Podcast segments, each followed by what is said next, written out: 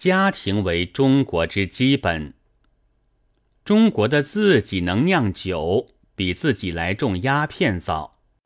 但我们现在只听说许多人躺着吞云吐雾，却很少见有人像外国水兵似的满街发酒疯。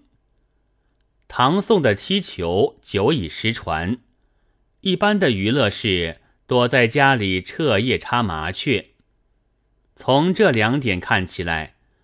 我们再从露天下渐渐地躲进家里去，是无疑的。古之上海文人，以常慨乎言之，曾出一联，所人主对道：“三鸟害人，鸦雀歌。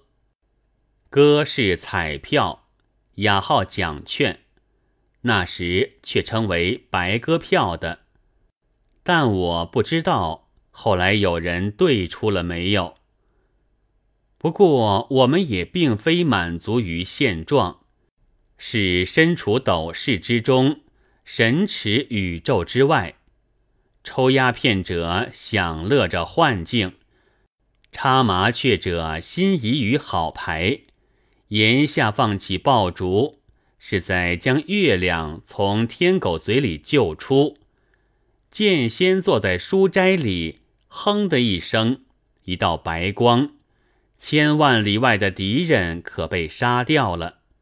不过飞剑还是回家，钻进原先的鼻孔去，因为下次还要用。这叫做千变万化不离其宗。所以学校是从家庭里拉出子弟来，教成社会人才的地方。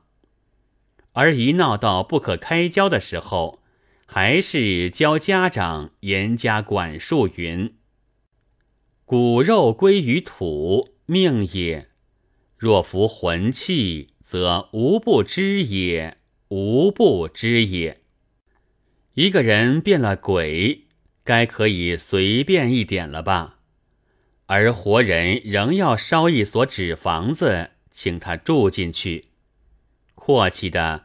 还有打牌桌、鸦片盘。成仙这变化是很大的，但是刘太太偏舍不得老家，定要运动到拔宅飞升，连鸡犬也都带了上去，而后已，好依然的管家务，似狗喂鸡。我们的古今人对于现状。实在也愿意有变化，承认其变化的，变鬼无法，成仙更加。然而对于老家，却总是死也不肯放。我想，火药只做爆竹，指南针只看坟山，恐怕那原因就在此。现在是。火药退化为轰炸弹，烧一弹，装在飞机上面了。我们却只能坐在家里等它落下来。